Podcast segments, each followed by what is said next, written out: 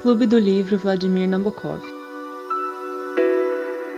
Coloque seu fone de ouvido, pegue o livro no colo e venha ler com a gente.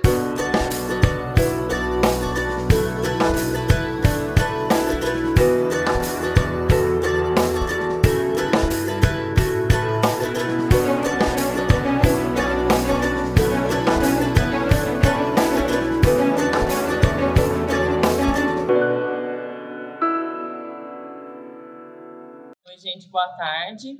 Hoje a gente vai começar as nossas discussões sobre o livro Sapiens, Uma Breve História da Humanidade, que foi escrito pelo Harari, que é um doutor em História pela Universidade de Oxford, especializado em História Mundial e professor da Universidade Hebraica de Jerusalém.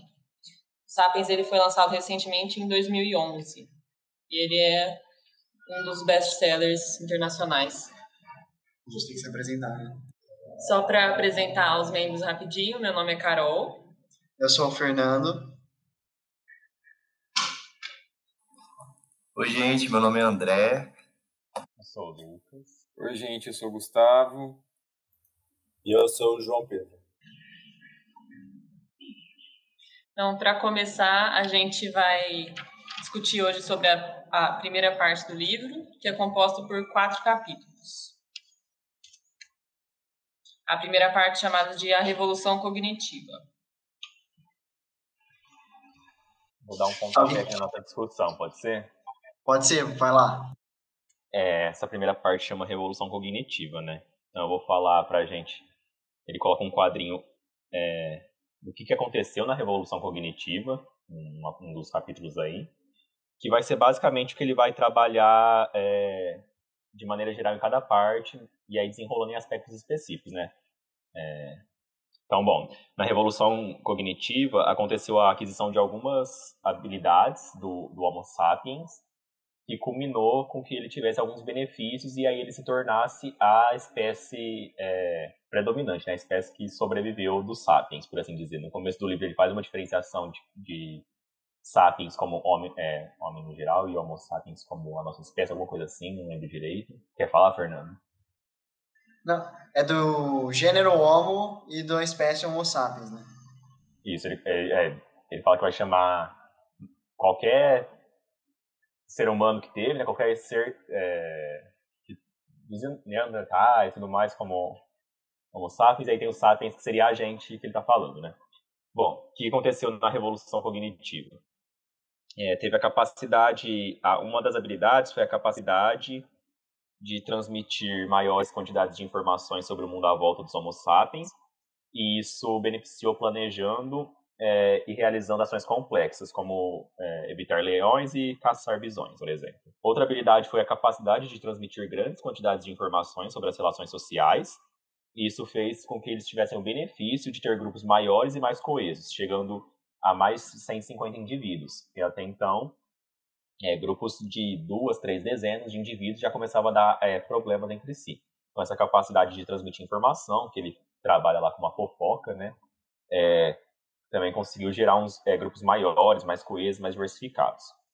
E, por fim, a capacidade também de transmitir é, grande quantidade de informações sobre coisas que não existem de fato, tais como espíritos, tribais, nações, companhias de responsabilidade limitada e direitos humanos, ou seja, é, o imaginário, né, por assim dizer, do, do, do, do Homo sapiens, a imaginação, é, teve como benefício a cooperação entre grande número, é, entre número muito grande de estranhos e a rápida inovação do comportamento social.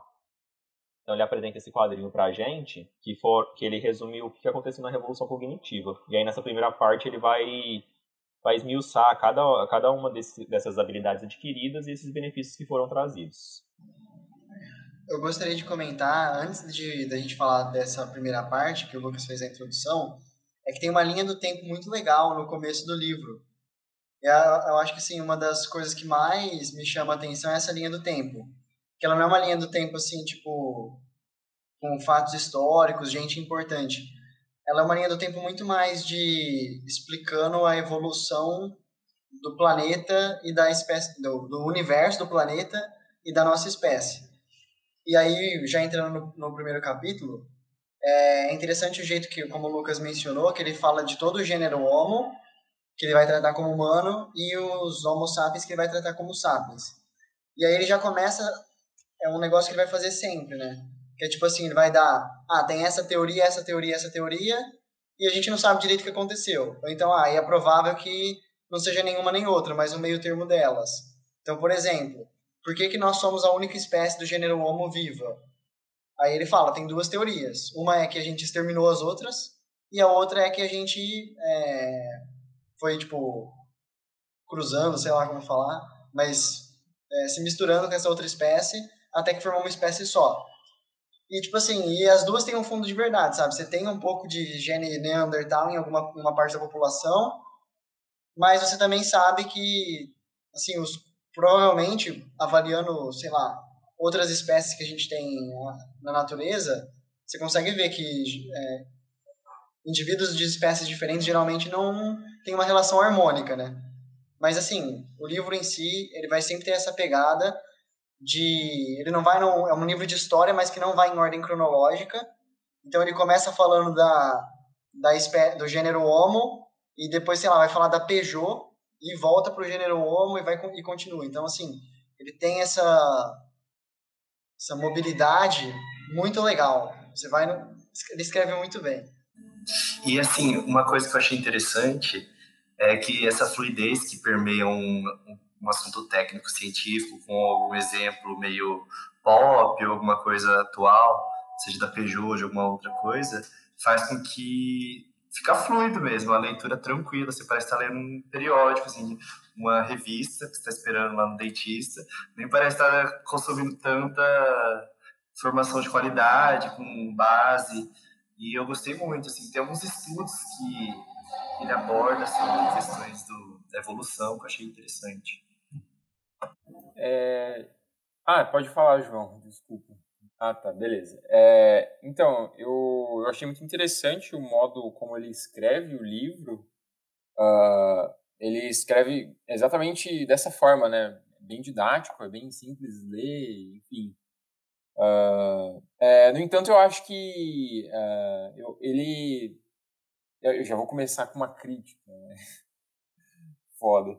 Mas é, uma coisa que me chamou bastante a atenção é que ele coloca os, os respectivos anos, que na verdade não são anos exatos, né, mas é uma aproximação histórica, é, para eventos que são grandes. Né? Então, por exemplo, é, 70 mil anos atrás, né, é, ele, ele coloca como começo da história.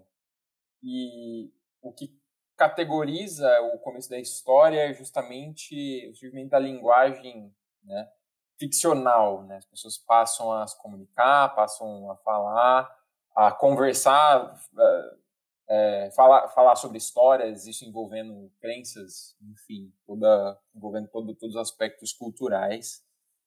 É, isso marca também o que se chama revolução cognitiva, né? No entanto, a minha crítica ela vai na direção uh, dessa categorização, né, é, diz respeito ao começo da história como a partir do surgimento da linguagem. Eu acho que isso é, não é preciso, ou melhor, né, é impreciso afirmar isso, por quê? Porque se você afirma que o começo da história ele se dá a partir da linguagem, portanto, antes da linguagem teria o quê? Nada, né? Teria então, isso é uma grande, uma grande questão, né? Ao meu ver, a história ela sempre existiu no momento em que houve, no momento que o, o homem surgiu. Né? Isso remonta bem, bem antes de 70 mil anos atrás. E por quê? Porque e aí entra outra, outro aspecto do livro que eu também achei que desejou um pouco, deixou um pouco a desejar, mas não sei se ele vai falar sobre isso é, um pouco posterior, é falar sobre a categoria trabalho, né? E a categoria trabalho enquanto fundante de uma socialidade, uma, é, uma certa característica humana mesmo.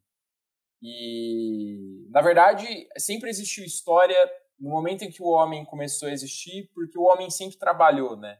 entendendo o trabalho como uma categoria de mediação, né? uma categoria que media o ser humano e a natureza. E à medida em que ele se utiliza dessa mediação, ele transforma a natureza e, portanto, a si mesmo. E, na verdade, é, existem algumas teses históricas que dizem respeito ao trabalho como, uh, como, além dessa categoria fundante do ser social, da socialidade, das relações sociais no geral, é, como também fundante da linguagem, né? porque o trabalho ele vai articular é, habilidades, vai articular é, todo, todo, todos os aspectos, vai mobilizar todos os aspectos humanos hum, e isso vai se é, desembocar no surgimento da linguagem, né? É, enfim, mais ou menos isso. Depois eu tenho outras coisas para falar, mas por enquanto é mais ou menos isso. Assim. Rapidinho sobre a sua primeira crítica, tipo, eu entendo sobre aquela questão de ah, quando o que teria antes da história, mas eu acho que é uma questão, tipo, é uma visão de alguns historiadores, talvez não só deles, não sei se eu vou falar besteira, mas tipo, quando Fukuyama falou que era o fim da história, ele não quis dizer que era o fim, tipo, não ia ter mais nada depois. Da mesma forma que o começo da história não é que não tem nada antes, mas é que para ele a história é quando a gente meio que se liberta dos genes e começa a criar realidades imaginadas, a criar culturas é, e formas mais sofisticadas, entende?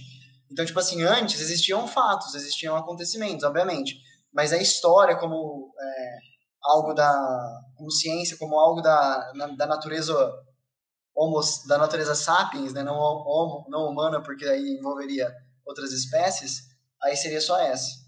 É, então, eu. Na real, assim, é, eu, eu concordo. Eu, na verdade, eu, eu meio que entendi que ele, ele usou essa, essa linguagem ficcional como fundante da história, é, porque é, é a partir da narração que o ser humano começa a criar uma memória de si próprio, né? É, no entanto, eu, eu acho que ele talvez utilizou isso como um recurso didático, para as pessoas entenderem melhor, mas isso, do ponto de vista próprio, propriamente histórico, assim, talvez isso seja equivocado, né? E é, assim como Fukuyama, assim, eu acho que na verdade ele, inclusive tem um livro que ele só para fazer um, um parênteses aqui enorme, né, falando de dois autores bem distintos. Pouco tempo atrás ele reescreveu o fim da história, né? Não sei se vocês ficaram sabendo disso. Acho que escrever um livro tentando determinar o fim da história é uma tarefa que é um pouco, não sei, talvez é um pouquinho difícil demais, né? Acho que caberia mais do que um livro de 200 páginas para escrever isso, né? Enfim. Mas eu, eu entendi e agradeço, assim, pela, pelo contraponto. É, o que eu ia falar é, é que eu acho que essa essa divulgação assim que o Harari faz, ela é especialmente importante, assim, do jeito que ele escreve de forma fluida, de forma que ele ele arquiteta conceitos tão abstratos e às vezes até complexos em, em sentenças bem estruturadas e fáceis de entender assim para o público grande.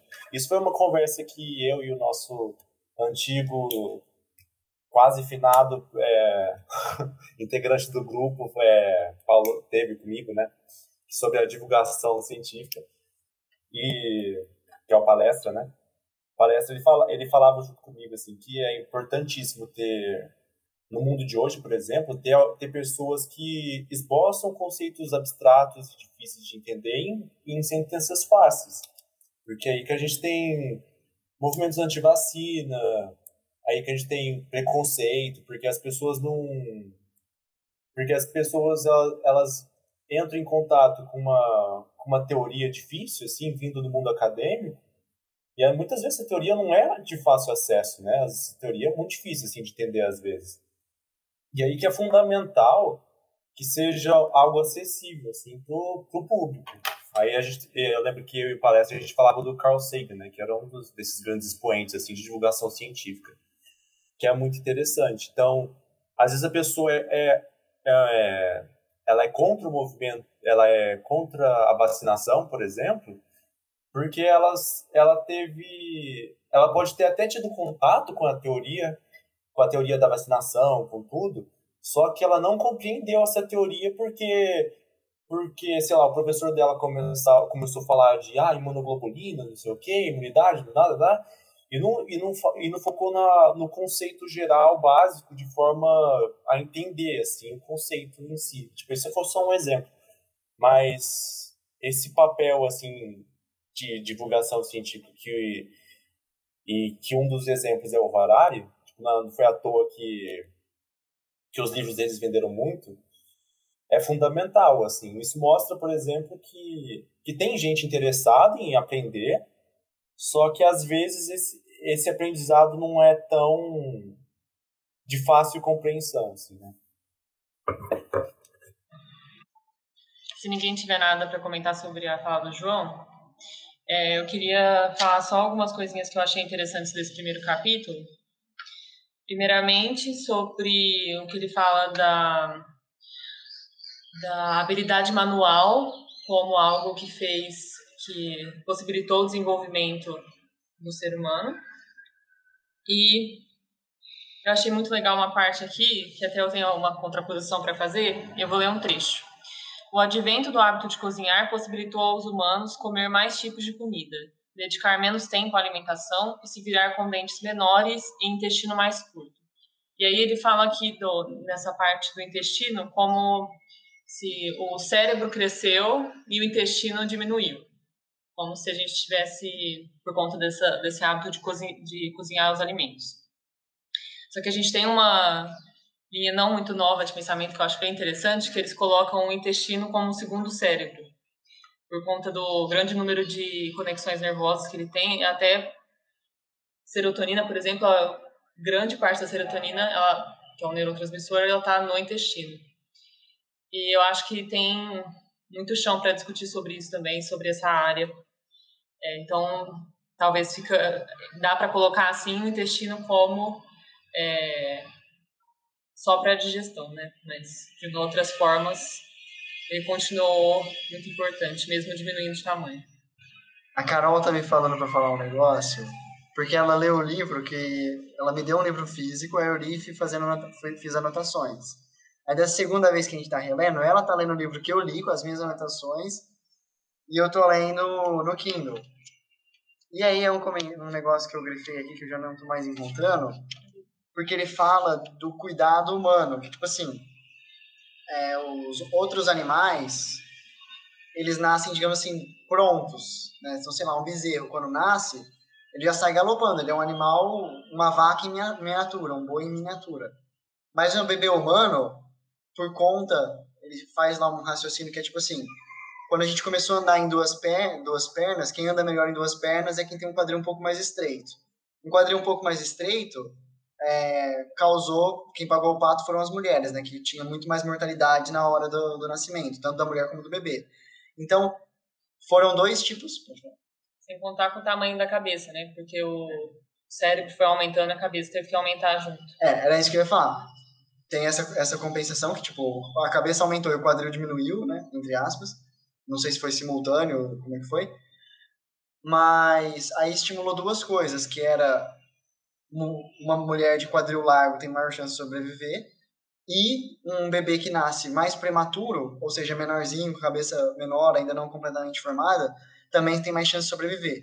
Então é por isso que o bebê humano, ele nasce, é, tipo, digamos assim, antes da hora, não antes da hora, mas ele nasce pronto. Ele não nasce sabendo andar, falar, como um bezerro, em teoria, nasceria, né? É, e aí o negócio é que isso tem um lado bom, lado bom e lado ruim, né? O lado ruim, é, o lado ruim é que ele é completamente inofensivo e completamente dependente. E o lado bom é que o cérebro do bebê, ou nossa espécie em si, por, talvez por nascer um pouco antes, ela é completamente plástica. A gente consegue, é, desde pequeno, doutrinar as criancinhas. Mas aí eu queria falar é que, tipo, sobre esse aspecto, digamos, ruim, é que você não consegue, é muito difícil, e é talvez o que a nossa sociedade hoje impõe, de tipo, uma mãe ou uma mãe e um pai cuidar de uma criança, não existe. E ele menciona lá que é, é preciso uma tribo toda para criar um ser humano. Porque, tipo assim, não é só que a criança vai. A criança, além de nascer, digamos assim, despreparada, não to totalmente formada biologicamente, ela ainda é completamente plástica, é, social e cognitivamente. Então você precisa estimular ela de diversas formas. Esse era o comentário que a Carol podia ter feito, mas ela quer deixar eu falar. Bom, sobre esse sobre esse sobre esse sobre esse esse papo do Harari de, que vocês já recomentaram sobre a criação do da ficção foi uma das coisas que na minha primeira leitura desse livro, né? Eu já eu já li esse livro até o finalzinho dele, mas não cheguei a terminar.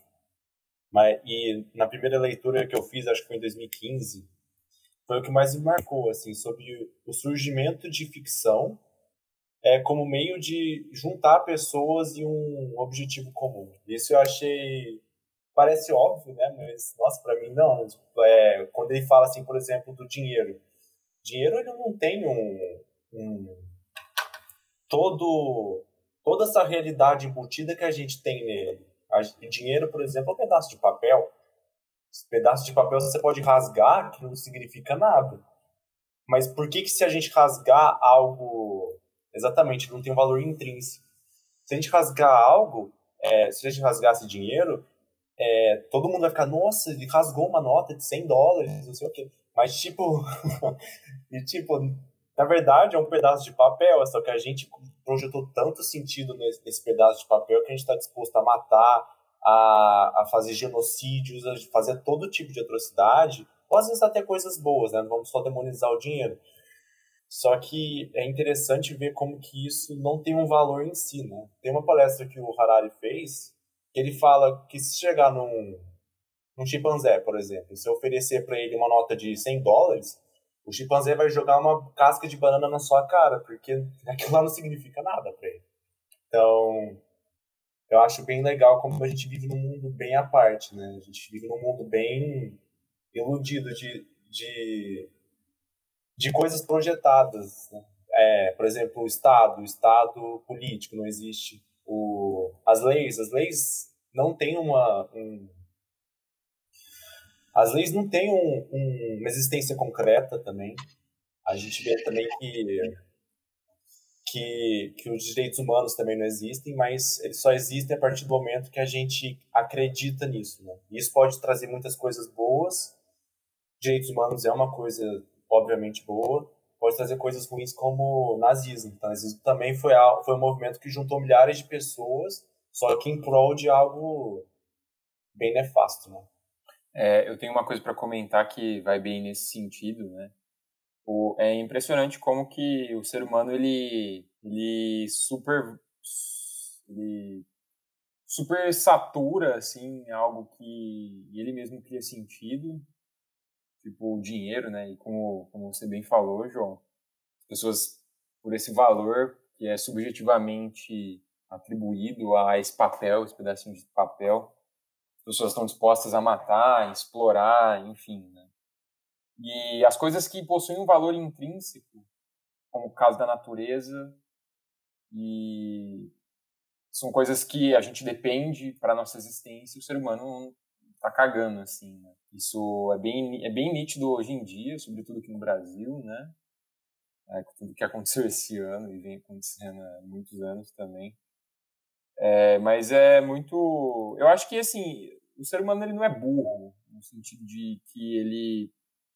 É, ele acaba com a própria espécie. Eu acho que ele é manipulado, assim, essa é a grande questão. Ele é controlado por isso que ele faz essas coisas, né? E ele não, não se liberta desses grilhões, assim, que o prendem para fazer certas coisas, né? E, portanto, eu acho que, sei lá, tem muitas pessoas que falam, né, que, ah, não, o ser humano é livre, tem livre-arbítrio, não sei o quê, só que isso até um certo ponto, né? Porque é, a gente vive cercado de coisas sociais, de regras, normas, valores e, e até mesmo a cultura, assim, isso já impõe uma certa coercitividade para a pessoa, né? Então, é, acho que é, é, difícil falar em liberdade, em plena liberdade, fazer o que você quiser na hora que você quer, enfim, a qualquer momento. Acho bem, meio difícil falar sobre isso, assim, mas é, enfim, era mais, mais isso que a gente comentar.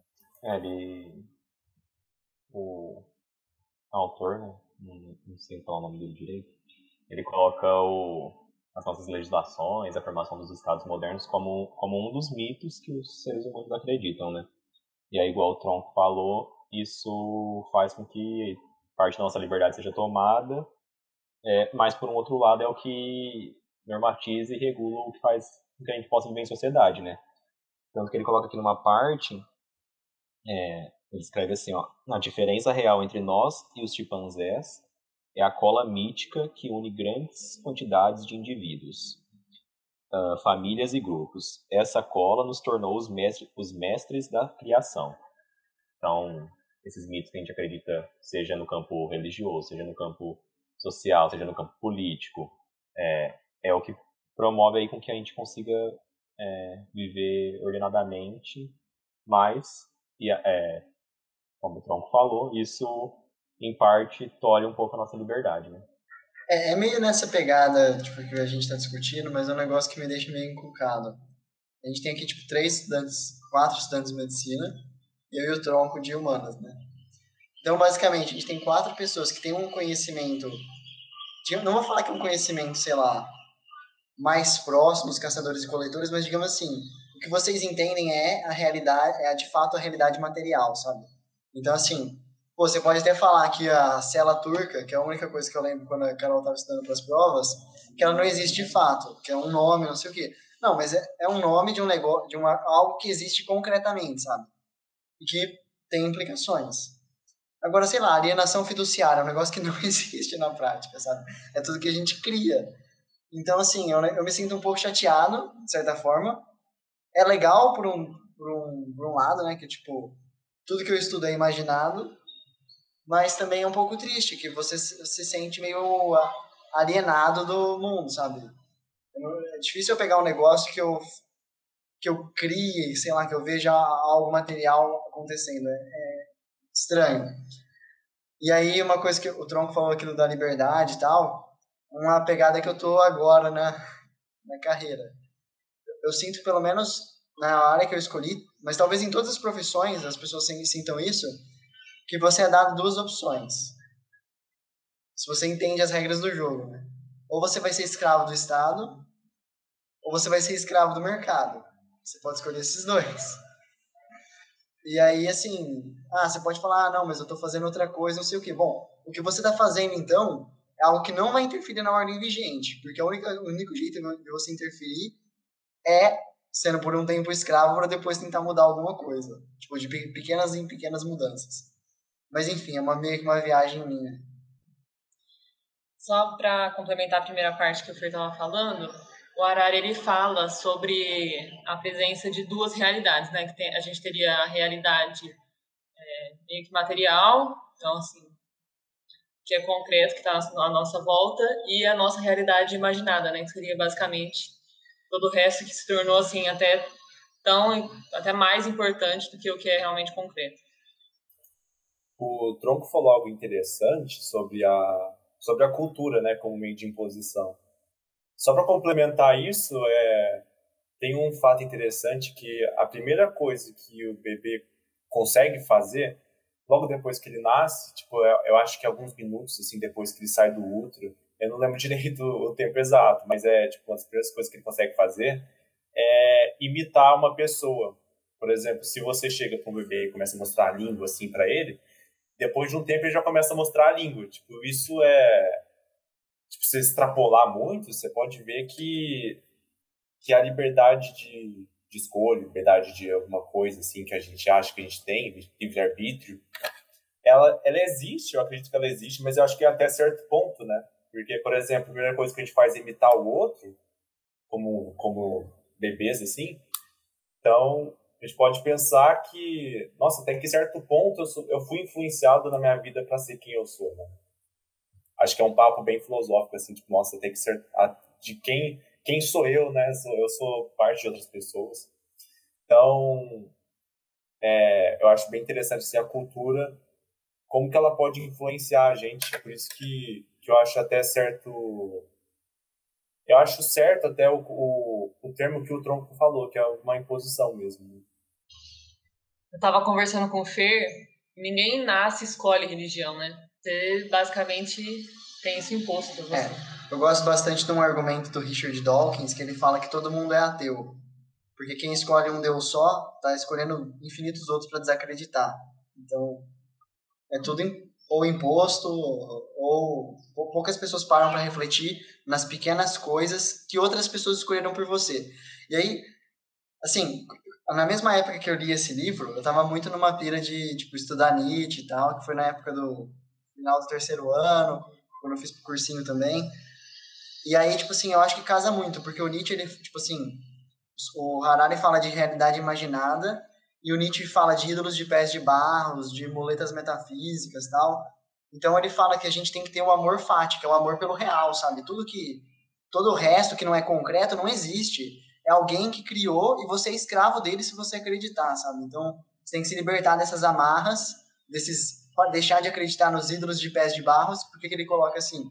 Porque são ídolos, ou seja, são coisas que as pessoas adoram, mas que têm pés de barros, não se sustentam. Então, sei lá, é, ele coloca né, no, no, mesmo leque, ou colocaria se ele soubesse, né? Ele coloca o platonismo, o cristianismo, o marxismo, o marxismo, o comunismo, né? E assim por diante. Então, curto muito essa pira de que se você acredita cegamente numa coisa, você é escravo de quem criou ela. Você tem que pensar com a sua própria cabeça. Então, mas aí é, eu, acho que eu vou, eu vou talvez me estenda um pouco, já que a gente entrou nessas questões, né? Mas uh, o Nietzsche nessa nessa questão ele ele ele está partindo de um pressuposto que em si só ele não é não é concreto também, né? Porque a partir do momento que ele está falando que as pessoas têm que pensar por elas mesmas, ele está supondo, ele está partindo do princípio que as pessoas são autônomas, né? Só que a autonomia ela não existe, a autonomia é ilusória também, né?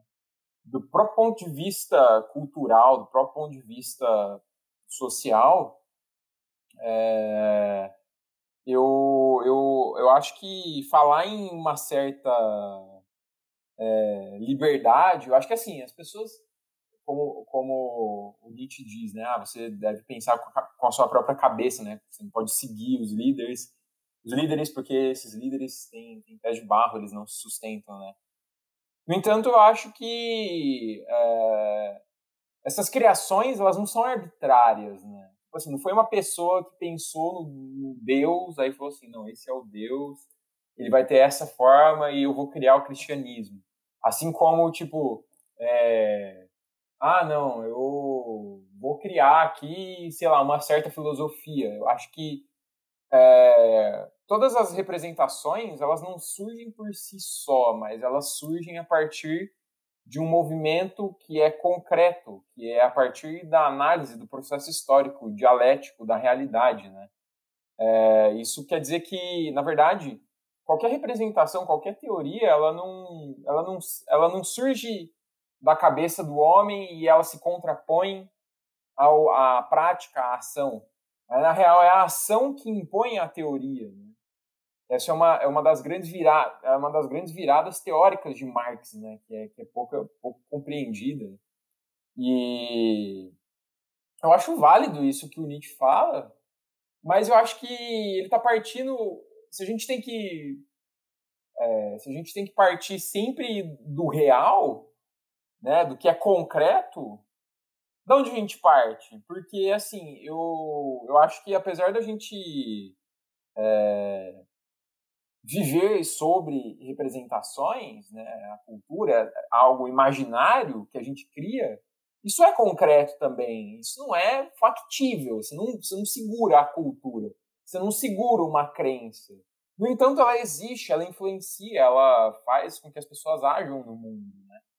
Então eu acho que partir da representação é partir do real na medida em que o real condiciona essa representação. Né? É, agora, sobre liberdade, eu, eu acho que assim, existem duas trajetórias filosóficas que dizem respeito à, à própria liberdade. assim. Né? Uh, uma remonta a Aristóteles, né, que é a, a, a liberdade enquanto é, você ser um cidadão, né? E o que é você ser um cidadão? É você participar da vida política, participar da vida coletiva, né? Então, você é livre na medida em que você se completa no outro. Né?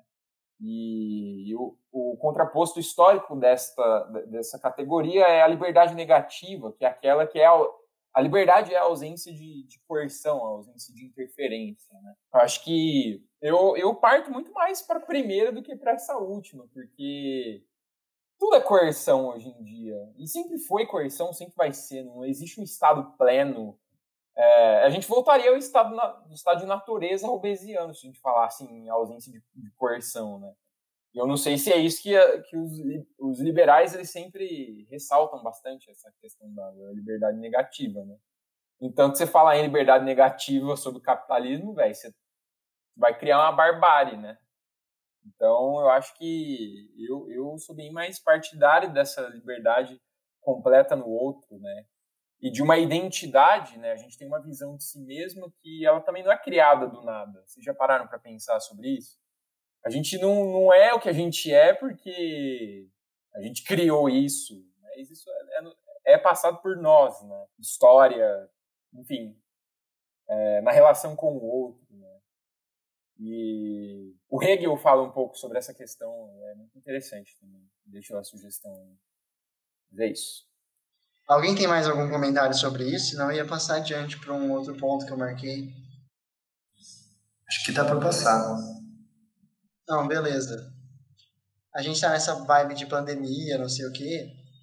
E uma das inspirações do Harari para escrever esse livro é um livro que chama é Sangue, Aços e Sangue, Sangue, Aço e Germes, uma coisa assim, que é de um outro historiador que fez um livro na mesma pegada, mostrando como tipo as guerras, e o, as doenças moldaram a história humana.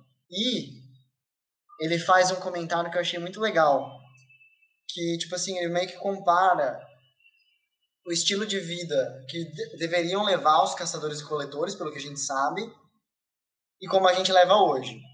E assim, eu acho legal que ele não fala, ah, era um mar de rosas, não sei o que, não sei o que lá. Óbvio que não.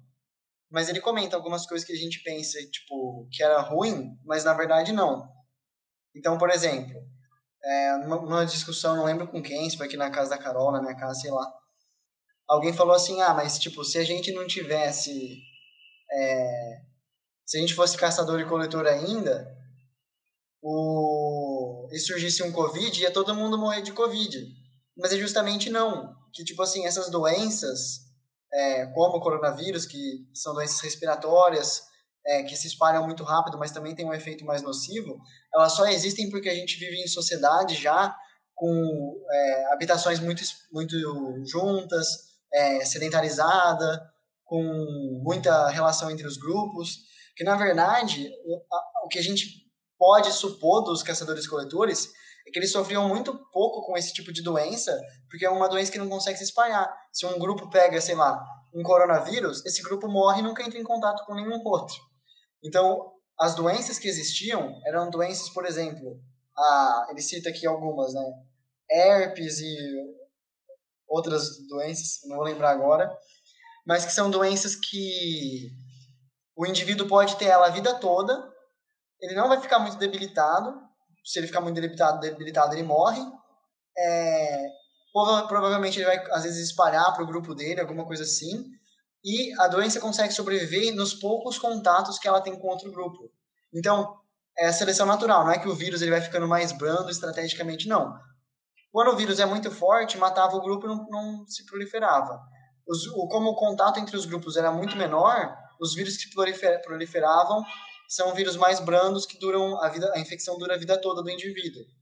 Isso eu achei que é, assim, é muito interessante. E é óbvio que ele faz um contraponto, tipo, ó, tem isso, ah, podia ter menos doença mas também você podia ser comido por um leão no outro dia, né? Então, tem aquele. Tem que pôr na balança. É, para complementar isso aí que você falou, quando ele está falando justamente da, do, de que, a, que essas epidemias, assim como o coronavírus, eram raras na, na cidade que tinha caçadores e coletores, ele fala que essas hoje que a gente viu no, nas, é, bom, nos períodos subsequentes, é, um dos fatores que ocasionou isso foi justamente o fato da gente criar animais e esses vírus normalmente eles iam surgir desses animais que a gente cria. Por exemplo, Por exemplo, bois, cabras, essas coisas assim que o Lucas gosta. Tipo, isso aí, você deixa os animais tudo, tudo recluso num ambiente pequeno, é, normalmente eles vão ter, vão criar bactérias e tal, e essas bactérias podem passar para os seres humanos através de mutações. Então, é, o Harari meio que deixa explícito que, que esse fato assim da gente criar bois é ter um eu não sei qual é o nome em português, é livestock. Deu branco agora. Mas tipo ter ter um é, conjunto assim, de animais. Né? Não, não, tipo. Um rebanho. O que é, seria? rebanho, é. Isso, é rebanho. Um dos fatos da gente ter, da gente ter essas doenças é por causa que a gente mantém rebanhos que criam essas doenças, né? Então, o, esse, é, por isso que um, um, grande um grande argumento a favor do vegetarianismo seria justamente esse, ainda mais num período como esse que a gente está vivendo né, de quarentena, o vegetarianismo é, é uma boa solução, assim, frente a tudo isso. Né? Lógico que é o, o, a discussão é muito mais complexa que isso. E é interessante ver que, tipo assim, as últimas doenças midiáticas é tipo gripe suína, o coronavírus, a gripe aviária, o coronavírus que provavelmente começou de um morcego e tudo mais. Então. É, eu acho que, é, para complementar essa questão, eu acho que é, essas doenças epidêmicas elas estão associadas muito também ao modo como a gente consome, né, como a gente degrada a natureza. Por exemplo, para você fazer um rebanho, você precisa ter uma área livre, né? Então, é, e hoje em dia ainda mais que isso é mercantilizado, né? Quanto maior, quanto mais cabeças de boi você tem, mais dinheiro você vai fazer. E aí surge todo tipo de, de barbárie, né? Destruição da Amazônia, destruição de de, de povoados para fazer monocultura, para fazer é, é, rebanho, essas coisas. Né? E o próprio coronavírus, assim, ele está muito associado ao modo como a gente consome, né? Consome carne, consome outros seres vivos, né? De uma forma que ela extrapola as necessidades de primeira ordem, né? Que são as ordens fisiológicas, né? De, de se alimentar e tudo mais, sem entrar aqui no debate de é, ah, car é, carne, alimento, enfim. Uh, eu acho que é, a pandemia ela é, um, ela é um acontecimento para a gente rever não somente para a gente pensar um pouquinho assim no, no, modo como a gente se relaciona com as pessoas e no modo como a gente consome, né? Isso, as duas coisas elas se determinam mutuamente, né? Mas muito interessante essa questão do, do vegetarianismo e massa, muito válida essa, essa discussão. E só para pegar o gancho sobre como as pessoas se relacionam, que eu achei forte, assim, falei, nossa, isso aqui. A parte que ele fala que a sociedade só evoluiu, os grupos conseguiram se tornar mais complexos através da fofoca, né? Acho que foi no capítulo 2. Meu, na hora que eu li aquilo, desmistifiquei tanta coisa, eu falei, faz total sentido, porque por que, que um grupo de físicos sai para beber cerveja e não vai falar, sei lá, sobre uma partícula subatômica descoberta. Vai falar sobre a, a vida amorosa da, do secretário ou da secretária. Tipo assim, não sei, eu acho que essas questões sutis que a gente enfrenta no dia a dia e às vezes a gente vê como uma coisa menor, a gente vai ver no campo evolutivo. E aí os argumentos eu achei assim, sensacionais, coisas que eu nunca tinha parado para pensar. Até usei essa semana, uma amiga minha estava falando por que, que a gente é tão fofoqueiro assim. Eu já não sei, falei, haha, tem uma questão aí, ó, desenvolvida nos milênios de evolução. Pela questão da confiabilidade mesmo, de alguém ser alguém um caráter duvidoso ou que tem uma tendência corrupta. E através disso, você excluir essa pessoa do grupo, não, não conferir, sei lá, responsabilidades, possibilitaria que o grupo fosse gerado por uma pessoa mais confiável e dessa forma tivesse mais êxito, né? E aí isso contrapõe com uma pesquisa que eu li esses dias sobre insegurança. Uma a cada cinco pessoas tem dificuldade de falar em público. E aí o que, como se relaciona com isso? As pessoas tinham medo de se expor evolutivamente, segundo o artigo, e ser excluída do grupo por ter falado alguma coisa. E a exclusão viria carregada de um simbolismo de morte, abandono, sozinho era muito difícil. Então, o medo de falar, inconscientemente, é trazido para a gente pelo medo de ser excluído. E esse medo travestido no medo de morrer. Então, são questões que a gente vem, traz lá de trás, de milênios de evolução, nosso cérebro foi formatado assim. E aí, no tempo da comunicação, né, onde a gente precisa estar nesse momento aqui, por exemplo, nosso, de conversar, muita gente não consegue. São alguns gatilhos que, que vêm no dia a dia das pessoas, tem origem lá atrás e a gente, às vezes, não, não foi exposto a esse conceito. Eu achei muito bom, principalmente essa questão da fofoca, de como isso foi um mecanismo forte para a gente se relacionar e evoluir, né? Conseguir manter uma organização social em grupos de 1.500 pessoas, que era uma coisa impossíveis na época. Mas era isso. Se alguém quiser achar mais alguma parte interessante dessa que eu falei. Só que você tinha falado sobre as nossas discussões, né? Eu estava pensando aqui. Na verdade, a gente tem uma revolução com o computador né, e o celular, que a gente consegue se esconder atrás do, da tela. E aí essa parte dessa vergonha vai embora, né? Mas ela ainda está escondida em algum lugar. E aproveitando que o acho que o Tronco tinha falado, né, do que ele estava falando sobre os animais, a gente e a destruição que o homem causou no planeta, a gente teve gente que não conseguiu ler tudo, mas o quarto capítulo ele vai falar muito sobre a destruição que o Homo sapiens trouxe para grande parte das espécies é, antigas, principalmente para os animais que eles chamam de grande porte, que eles é, demoram mais, tipo, tem gravidez mais espaçada, tempo gestacional maior, então o tempo para reprodução era menor do que o tempo que é, os homens acabavam matando esses animais. E isso levou a o homem basicamente dizimou, por exemplo, a, as espécies da Austrália, né, que eles falam que é a fauna gigante, né? Megafauna. Megafauna australiana. É, esse capítulo é muito interessante porque ele dá o nome de inundação, mas na verdade ele vai falar da inundação dos cantos do mundo pelo Homo sapiens. Então ele tinha mencionado já de, é, de como a gente tinha tomado contato com outras espécies humanas lá, as duas teorias, mas agora ele vai falar de como a gente chegou em lugares que não tinha outra espécie humana. Por exemplo, a Austrália, por exemplo, as Américas. E mostra como assim tudo é, ele é meio até que irônico eu acho nessa parte que ele vai falar tipo assim olha tem outras teorias né as pessoas falam que foi aquecimento global outra mudança climática não sei o que mas nossa olha que interessante toda vez que o Homo sapiens chega é, é coincide com o início da extinção e olha que interessante no, nos mares nos oceanos não aconteceu isso mas se tivesse sido uma mudança climática, todas as espécies teriam sofrido por iguais, não, não por, por, é, parecido, né? Tanto as espécies terrestres como as espécies marítimas.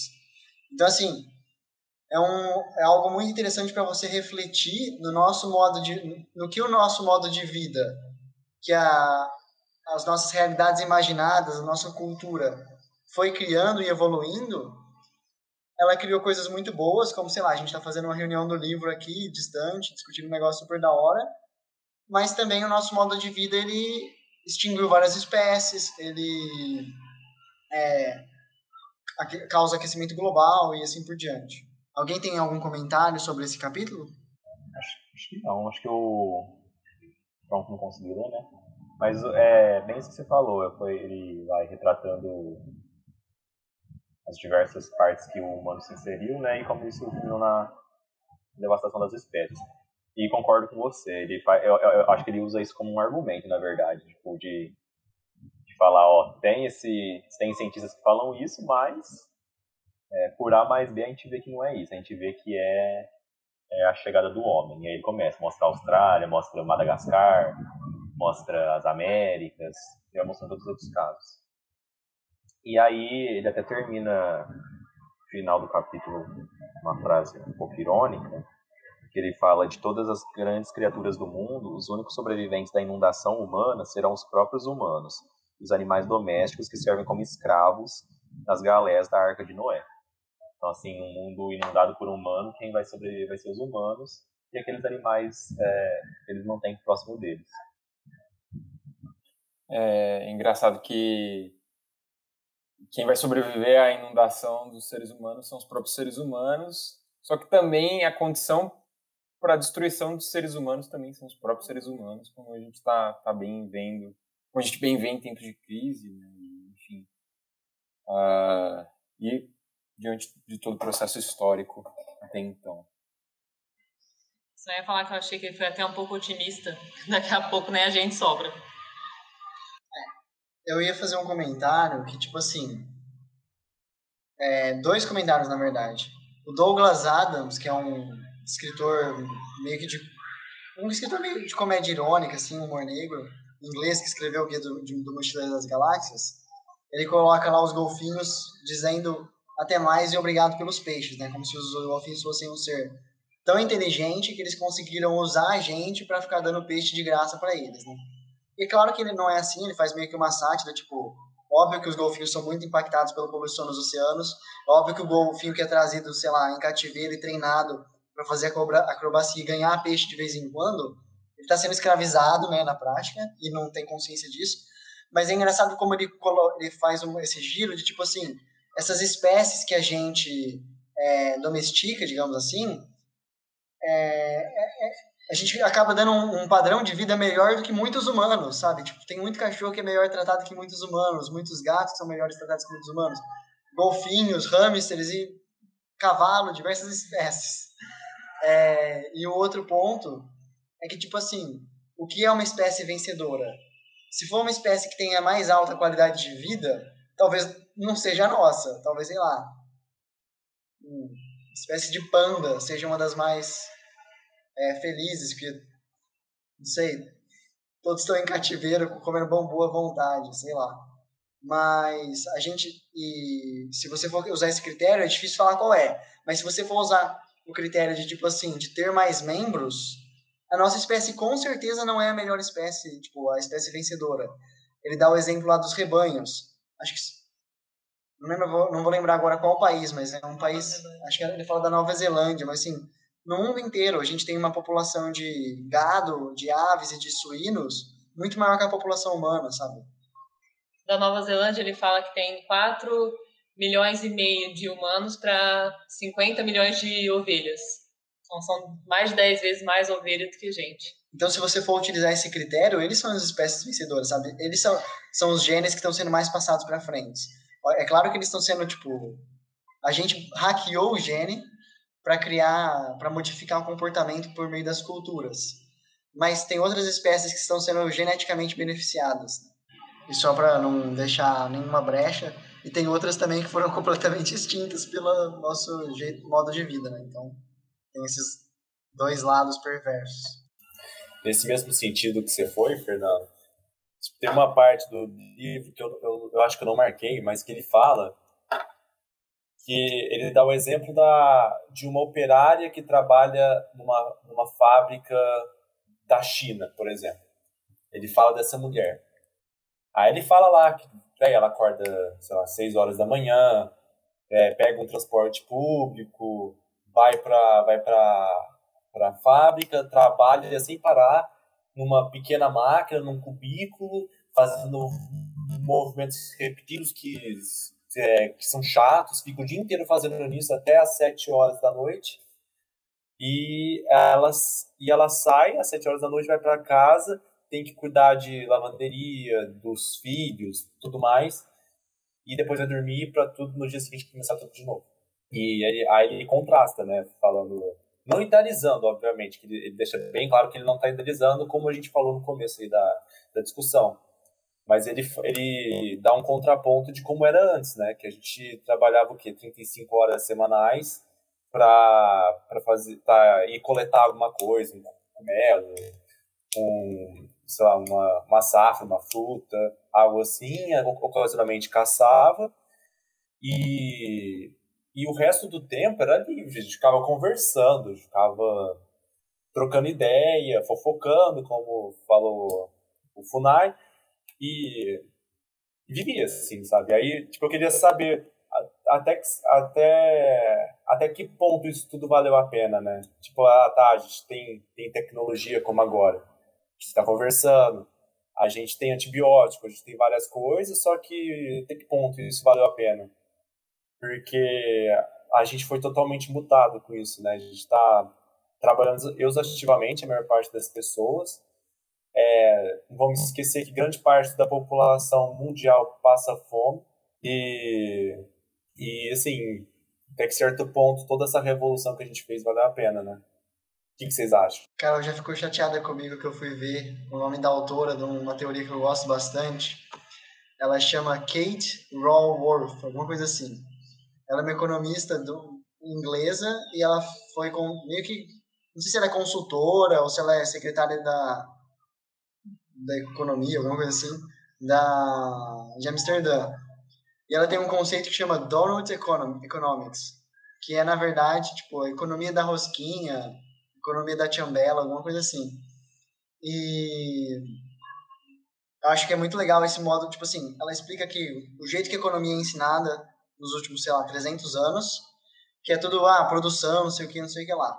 E ela meio que subverte isso e coloca num desenho que parece uma rosquinha, porque ela, por isso que ela chama disso, que é tipo assim, a gente, se a gente, qual, qual que é a pegada, né? Se você tiver dentro da rosquinha, sei lá, eu precisaria desenhar, mas imagina, imagina um donut, beleza? Tá imaginando. Se você tiver no buraco oco de dentro, é que suas necessidades básicas não estão sendo atendidas. Então, tipo assim, é, a gente não precisa discutir ah, se o padrão de vida lá era melhor ou não, mas beleza, a gente estabeleceu alguns critérios mínimos. Por exemplo, ter acesso à água potável, ter água encanada, ter uma, um teto, uma moradia, não precisa ser uma mansão, mas ter alguma coisa para se proteger do, do tempo e tal. É, ter um razoável poder de consumo, não precisa ser um poder de consumo exacerbado, nem nada do tipo. E aí tem o que está dentro da rosquinha, que seria tipo todos os seus todos os seus suas necessidades de produtos e de serviços são atendidas. E aí teria o para fora da rosquinha, que é onde muitas o para fora da rosquinha seria onde além de estar tá todos os serviços e produtos sendo atendidos, a gente está degradando o meio ambiente, está consumindo recursos não renováveis e assim por diante. Então a pegada seria tipo assim, olha, o que a gente quer fazer é trazer todo mundo para dentro da rosquinha. Não é fazer uma um negócio tipo assim, corrigir desigualdades sociais. É tipo assim, não, vai corrigir, mas é mais tipo pensando no planeta, uma forma de você vão ter desigualdades, mas as desigualdades vão estar dentro da rosquinha.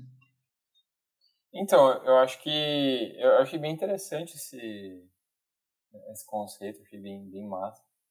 É, mas para responder a sua questão, João, eu acho que, na verdade, isso, isso mostra o grande, grande lado irracional do sistema capitalista, né? Porque, na verdade, a gente. A, a nossa vida toda, o que, que a gente faz, né? A gente se adapta e aprende coisas para servir ao mercado, né? que é para trabalhar. Porque trabalhar é o nosso meio de vida, né? Lembrando a vocês, trabalho enquanto mediação, enquanto algo que nos funda enquanto ser social, né? É, por isso eu ressalto bastante essa categoria. Eu acho que se a gente quiser entender alguma coisa da humanidade, a gente deveria é, entender essa categoria, que é muito pouco estudada, enfim. Mas o capitalismo funciona à base disso, né? É, na verdade, a gente trabalha agora, né, sobre, ainda mais, isso agora não, né, isso começou nos anos 80 com é, neoliberalismo e tudo mais, a gente trabalha não mais oito horas por dia, mas 12, né, trabalhos precários, trabalhos que são mais, uh, são os mini jobs, né, como é o caso dos motoristas de aplicativo e tudo mais, né, e Malemar a gente consegue se sustentar com isso. Né? Então, nosso trabalho produz um valor absurdo e esse valor não é revertido para a gente. Né? Isso é para satisfazer uma necessidade que não é as nossas necessidades de primeira, segunda, terceira, quarta ordem, mas satisfazer necessidades que são da própria reprodução do capital. Né? O Ricardo Antunes, que é um, um importante sociólogo do trabalho, que dá aula na Unicamp hoje em dia, é um titã hoje no Brasil. Ele tem um livro que se chama O Continente do Labor. e ele escreve um panorama geral assim sobre a categoria trabalho no Brasil. O Brasil historicamente é um país que, se, que foi se construindo é, e cuja principal categoria é a superexploração do trabalho, né? Então, eu acho que é, a gente tem que ter isso bem em vista, né? A gente trabalha não para satisfazer as nossas necessidades como a gente acha, como as pessoas nos, nos falam. Ah, não, você vai trabalhar porque você vai, mano, trabalha 15 horas por dia, dorme duas horas por dia porque você vai ganhar dinheiro, enfim. A gente ganha dinheiro para, às vezes, consumir coisas que a gente é obrigado a consumir, coisas que não são impostas, e o, lado disso é, a gente degrada o meio ambiente, degrada as nossas relações, ou seja, a gente criou um sistema que ele em si só, no seu funcionamento, ele é irracional em todas as partes. Né? E, portanto, eu acho que o melhor modo de vida para a gente, no sentido de uh, uh, exaltar as nossas qualidades humanas, seria viver sob o modelo do trabalho associado, né? Você se associa coletivamente para produzir aquilo que você precisa, né? Você não precisa sustentar um sistema que não te beneficia em nada. Você sustenta a si próprio. É um sistema no qual o livre desenvolvimento de cada um será a condição para o livre desenvolvimento de todos, né? Então, eu acho que, mano, é... falar em trabalho assalariado hoje é falar em exploração. Não tem como negar isso. Né? Aí, mano, sei lá, quem tá ouvindo, sei lá, se um Chicago Boy ouvir isso que eu tô falando, ele vai falar, não, esse cara tá maluco, o valor é algo subjetivamente dado. Cara, se o valor é subjetivamente dado, então, beleza, velho. Você compra um monte de meio de produção, aí você fala assim, capitalismo, produz, espera, olhando, assim. Você não precisa contratar trabalhador, nem nada. O valor vai se produzir sozinho. Então, velho, eu acho que é, com essa posição minha, eu deixo explícito, assim, algo que diz ao meu respeito que o Fernandinho, a Carol já conhece, né, mas, enfim. É, mas, mano, eu acho que é isso, sabe? Eu tenho. É, obviamente que eu não tô aqui demonizando tudo que a gente conquistou até agora, até porque é, a gente depende de várias coisas que o capitalismo criou, o nosso trabalho criou, só que o oposto disso não é a pobreza, não é a ausência de tecnologia, não é, não é isso. Né? Viver sobre outro modelo de trabalho não é acabar com tudo que o capitalismo criou, como muitas pessoas acham. Né? Mas, enfim, por aí, não sei se ficou claro. Ficou. Tipo, você não precisaria de uma vacina para o Covid se não tivesse Covid. Você não precisaria de um computador se não tivesse que trabalhar no computador. Então, assim, é tudo um ciclo sem fim. Mas muito legal. É, não, é, é, exato. Tipo, eu acho que a gente tem essas coisas que facilitam a nossa vida, né? Por exemplo, lá, ah, vamos, vamos, vamos voltar à era do, da máquina de escrever, né? Da datilografia. Hoje em dia, fazer um TCC de 50 páginas é muito mais fácil do que, mano, escrever lá 50 páginas na porra do datilógrafo. Você erra uma letra, você tem que reescrever a página inteira. Só que eu acho que isso não é um argumento factível, porque tipo, o computador já existe, entendeu? E na, na época em que existia o datilógrafo, o datilógrafo já tinha sido inventado. Então não tem como a gente. Ah, não, porque você gostaria de viver igual um, um homem das cavernas, então. Então, por isso você deve amar o capitalismo, não sei o que. Isso pra mim é um argumento raso, tá ligado? Não faz sentido algum. O negócio é, tipo, justamente, é só é uma facilidade porque tem a obrigação. Se não tivesse obrigação, você não precisa da facilidade. Mas não sei, eu, se alguém não tiver. Esse livro vai render muitas discussões ainda. Quem sabe no ciclo 4 a gente não coloca o capital. Ah, mano, eu, eu, uma coisa que eu queria comentar só é que o, Engels ele tem um livro muito interessante, assim, que se chama. que dialoga muito assim, com esse livro, cara ele fala sobre evolução também, que é um livro que se chama O Papel do Trabalho na Transformação do Macaco em Homem.